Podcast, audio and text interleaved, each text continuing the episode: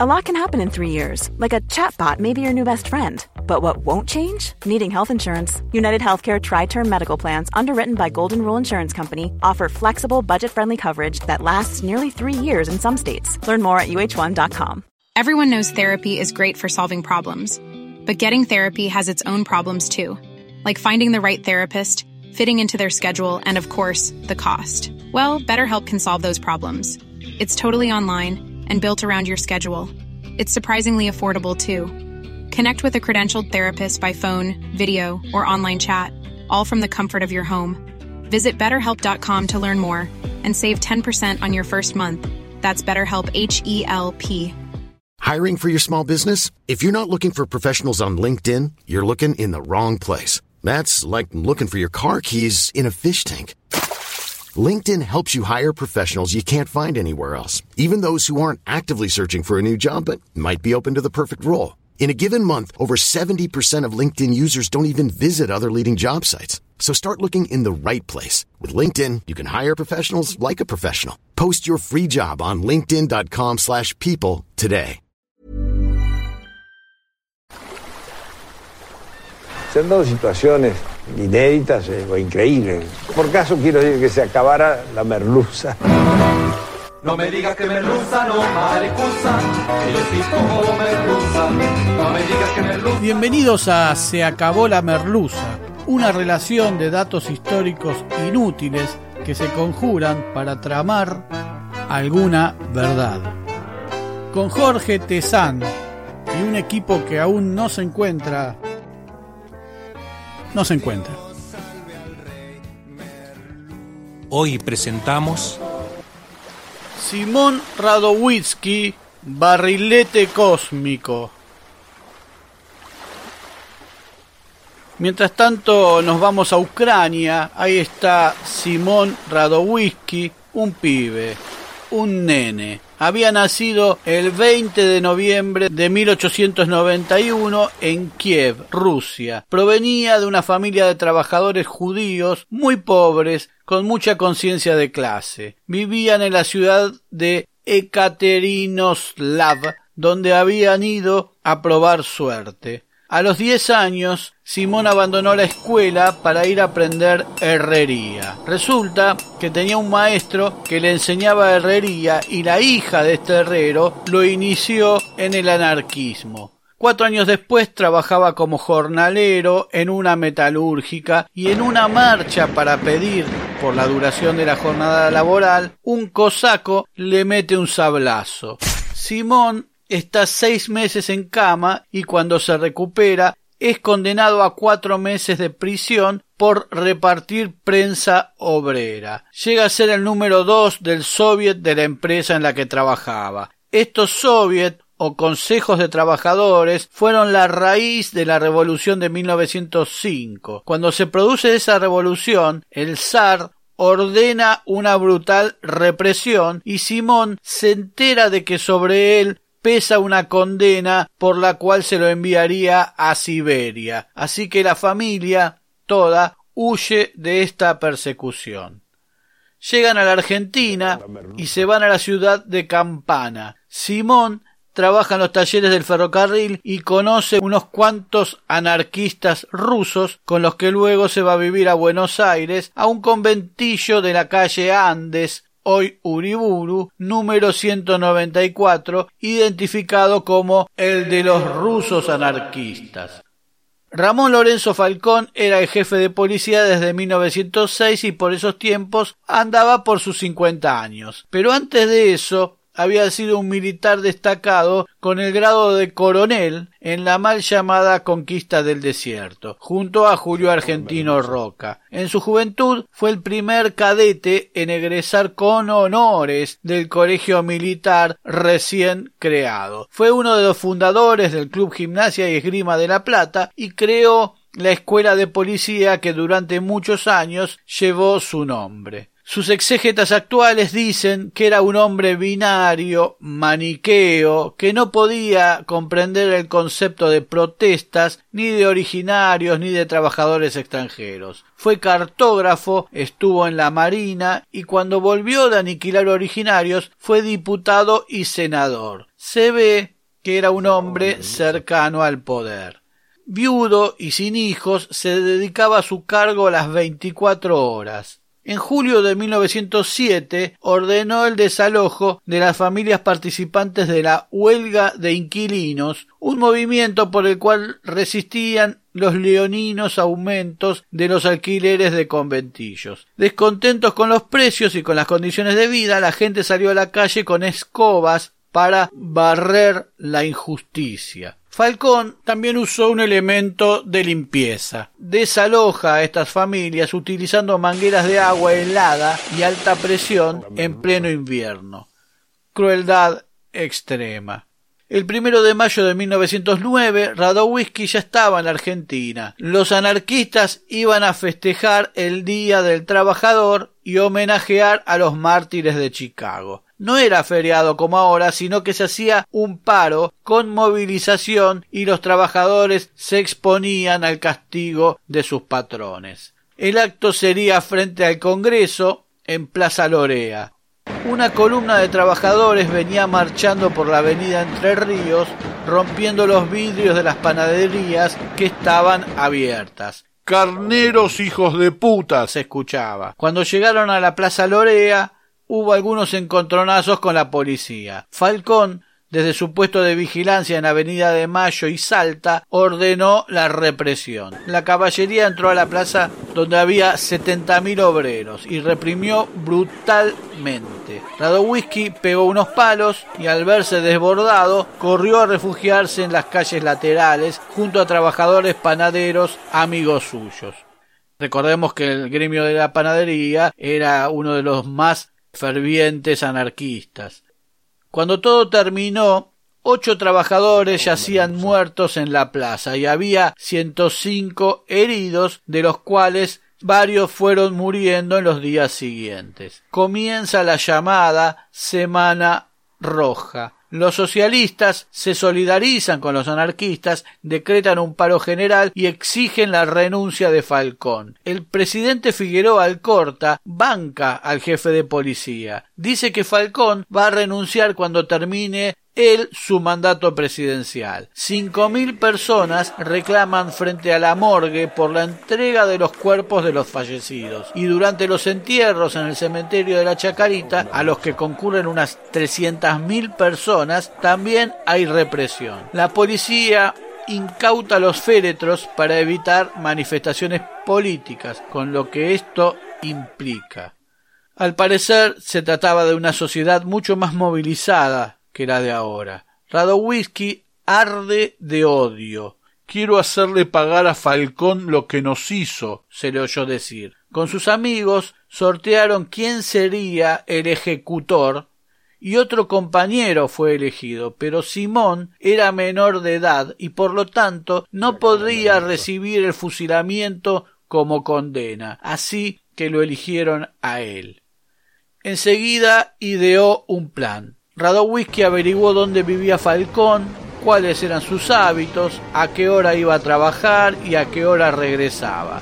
Solía seguirlo, ver qué hacía y todo eso. En sus ratos libres de su empleo en los talleres Zamboni, con su propia caja de herramientas, armó una bomba siguiendo el tutorial que había salido en el diario anarquista La Protesta. Una caja de hierro del eje trasero de un auto que adentro llevaría dinamita en abundancia y ácido que compró en una farmacia. Ya habían pasado seis meses del primero de mayo y Simón tenía todo listo, todo estudiado. Había elegido el día, 14 de noviembre, y unos días antes renunció a su empleo. Se puso sus mejores ropas y no olvidó llevar sus dos revólveres cargados y con balas de repuesto.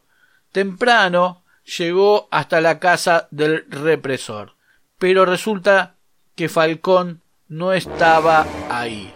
Simón compró el diario La Argentina y leyó que el director de penitenciarías, Antonio Valvé, amigo de Falcón, había muerto y que esa mañana lo enterrarían en el cementerio de la Recoleta. Cambio de planes. Era domingo, Simón se tomó un tranvía, el 17, y se bajó cerca del cementerio. El coche tipo Milord de Falcón salió del cementerio por la avenida Quintana rumbo a Callao. Radowisky empezó a seguirlo. Muchos saludaban cordialmente al jefe de policía Falcón, que iba en el coche con su secretario, Juan Lartigó, un pibe de veinte años, único varón de siete hermanos, al que su padre francés le había conseguido ese puesto junto a Falcón para que se hiciera hombre. Radowisky sigue al coche y nadie nota nada raro porque muchos lo iban siguiendo, incluso personal que trabajaba con él, con Falcón, y Falcón iba relajado leyendo el diario en el que decía que había un 50% de analfabetos en el país. De improviso, Simón, en una recorrida memorable, en la jugada de todos los tiempos para que el país sea un puño apretado, gritando por la Argentina, se asoma por el costado del carro y arroja la bomba más bien casi la apoyó, la colocó suavemente entre las piernas de Falcón y a muy corta distancia del artigo. Uno hasta imagina una mirada, un atisbo de sonrisa con el represor. Ninguno pudo hacer nada. When you're ready to pop the question, the last thing you want to do is second guess the ring. At Bluenile.com, you can design a one of a kind ring with the ease and convenience of shopping online. Choose your diamond and setting. When you find the one, you'll get it delivered right to your door. Go to Bluenile.com and use promo code LISTEN to get $50 off your purchase of $500 or more. That's code LISTEN at Bluenile.com for $50 off your purchase. Bluenile.com code LISTEN. Everyone knows therapy is great for solving problems, but getting therapy has its own problems too like finding the right therapist, fitting into their schedule, and of course, the cost.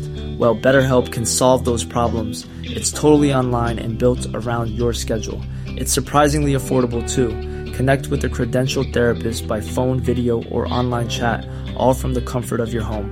Visit betterhelp.com to learn more and save 10% on your first month. That's BetterHelp, H E L P. Simón empezó a correr y siete segundos después sintió la explosión. Hoy te convertís en héroe.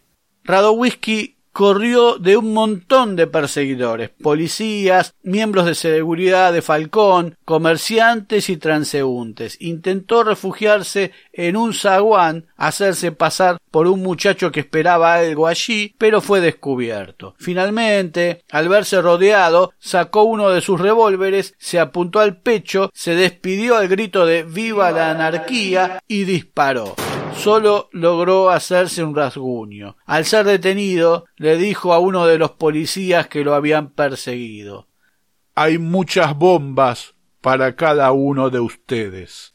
Fue atendido en el Fernández, pero ni bien se recuperó, fue llevado a la comisaría, donde sufrió las peores torturas, aunque nunca delató a ningún compañero.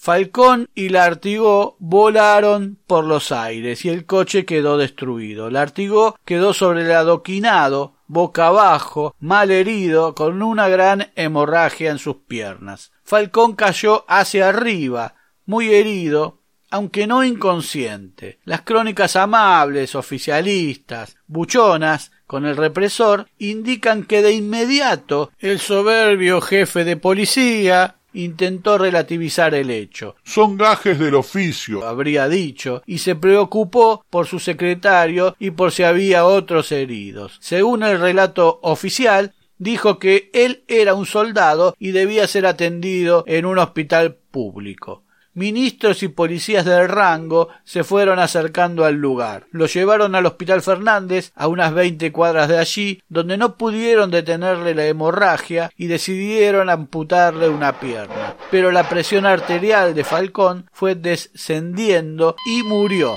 Su secretario murió esa misma noche.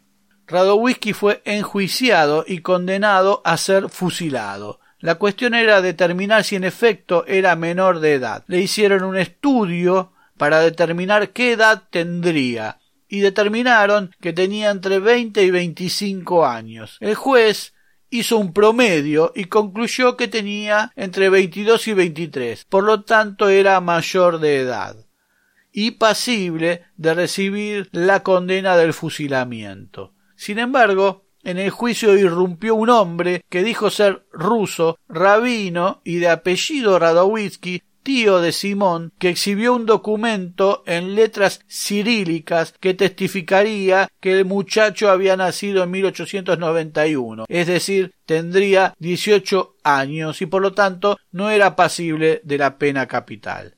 Maté porque el primero de mayo de 1909 el coronel Falcón al frente de los cosacos americanos dirigió la masacre contra los trabajadores. Mi indignación llegó al paroxismo cuando sufrí la vergüenza de comprobar que los representantes del pueblo en las cámaras aplaudían la actitud del citado jefe de policía. Soy hijo del pueblo trabajador, hermano de los que cayeron en la lucha contra la burguesía y como la de todos, mi alma sufría por el suplicio de quienes murieron esa tarde, solamente por creer en el advenimiento de un porvenir más libre, más bueno para la humanidad, decía Radowisky. Lo envían entonces a la penitenciaría de la calle Las Heras, pero allí todos los presos se habían puesto de acuerdo para hacerlo escapar.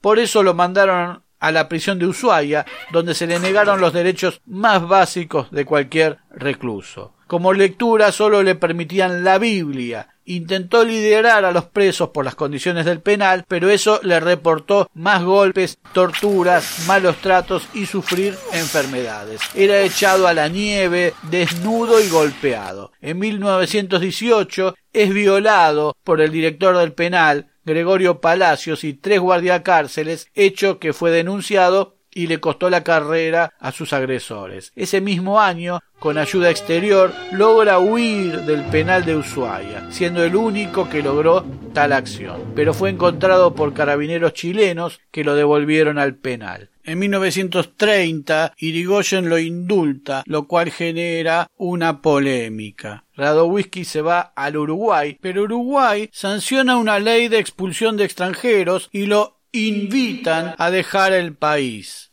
Radowisky se niega. Irse significaría dejar un precedente por el cual todos los demás iban a tener que irse igual. Termina preso en 1934. Al salir en 1936 se va a España. Quería tomar las armas por el bando republicano. Decía que no le interesaba por qué facción iba a pelear, sino hacerlo contra el fascismo. Sin embargo, las organizaciones anarquistas españolas no le permitieron ir al frente. Ya habían perdido en la guerra a Buenaventura Durruti, otro destacado anarquista, y no querían que el célebre Radowisky sufriera el mismo destino. Ocupó entonces un cargo en la Oficina de Propaganda Exterior y se destacó al trasladar el archivo del partido a Ámsterdam para que no cayera en manos franquistas. Cuando el fascismo comenzó a ganar terreno en Europa, Radowisky fue capturado y enviado al campo de concentración francés de Saint-Cyprien. Tras unos meses de encierro logró escapar y tras pasar por Bruselas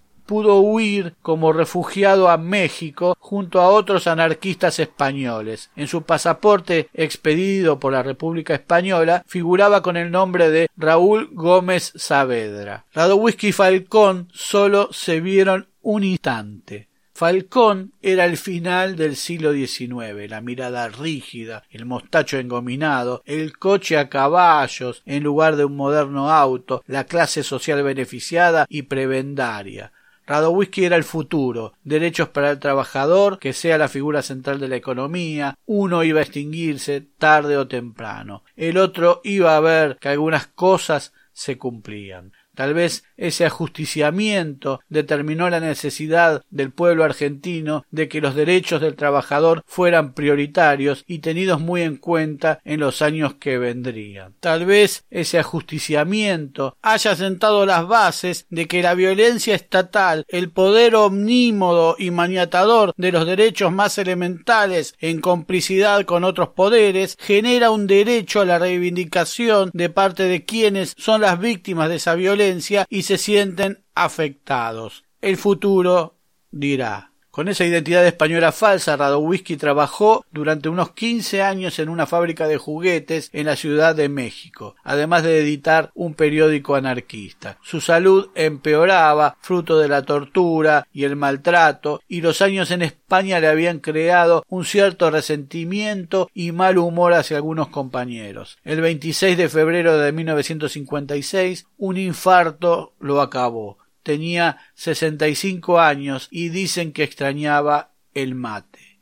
La venganza de Radowisky no cambió nada, por si alguien se lo ha preguntado. Mucho peor, desató la represión. Locales anarquistas, socialistas y de cualquier expresión que el gobierno interpretaba como de izquierda fueron cerrados. Los espacios culturales de la corriente destrozados. Hubo detenciones, persecuciones, encarcelamientos arbitrarios. Al poco tiempo, un señor de apellido de Lepiane asumió como jefe de policía y continuó la labor de Ramón Falcón. Un ejercicio del poder violento que a nadie se le antojó como tal, ni mucho menos condenatorio, ni causante de la disolución social que muchos ven en el accionar de los rebeldes. Desde luego que ponerle una bomba al mausoleo de Ramón Falcón, a su esqueleto, nos parece un tanto estúpido, pero saludamos a quienes al menos en el error y en la soledad absoluta en la que te deja el miedoso, levantan en sus manos una bomba, una voz de protesta ante tantos millones que se encogen de hombros y se callan, se quedan en casa y se quejan en las redes sociales.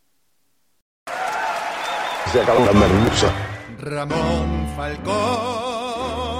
Muy pronto nuevos capítulos de Se acabó la merluza. Se acabó la merluza es idea, redacción, recopilación y hace lo que puede Jorge Tezán. Muchas gracias.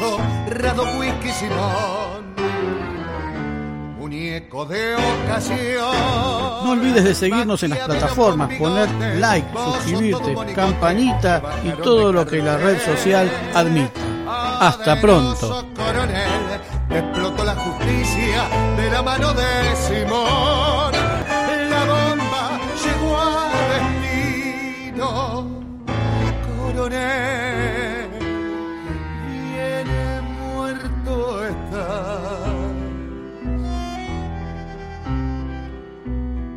Ahora tenés una tumba en zona bien paqueta allá por Recoleta, cerquita del paredón.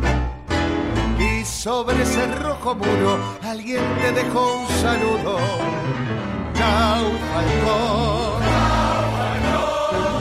Gracias, Simón. Hi, I'm Daniel, founder of Pretty Litter. Did you know cats tend to hide symptoms of sickness and pain? I learned this the hard way after losing my cat, Gingy. So I created Pretty Litter, a health monitoring litter that helps detect early signs of illness by changing colors, saving you money and potentially your cat's life. Pretty Litter is veterinarian developed, and it's the easiest way to keep tabs on your fur baby's health right at home. Go to prettylitter.com and use code ACAST for 20% off your first order and a free cat toy. Terms and conditions apply. See site for details. Even when we're on a budget, we still deserve nice things. Quince is a place to scoop up stunning high end goods for 50 to 80% less than similar brands. They have buttery soft cashmere sweaters starting at $50, luxurious Italian leather bags, and so much more. Plus, Quince only works with factories that use safe, ethical, and responsible manufacturing. Get the high-end goods you'll love without the high price tag with Quince.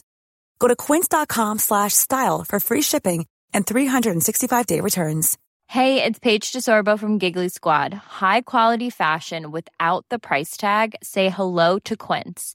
I'm snagging high-end essentials like cozy cashmere sweaters, sleek leather jackets, fine jewelry, and so much more. With Quince being 50 to 80% less than similar brands and they partner with factories that prioritize safe ethical and responsible manufacturing i love that luxury quality within reach. Go to quince.com slash style to get free shipping and 365 day returns on your next order. quince.com slash style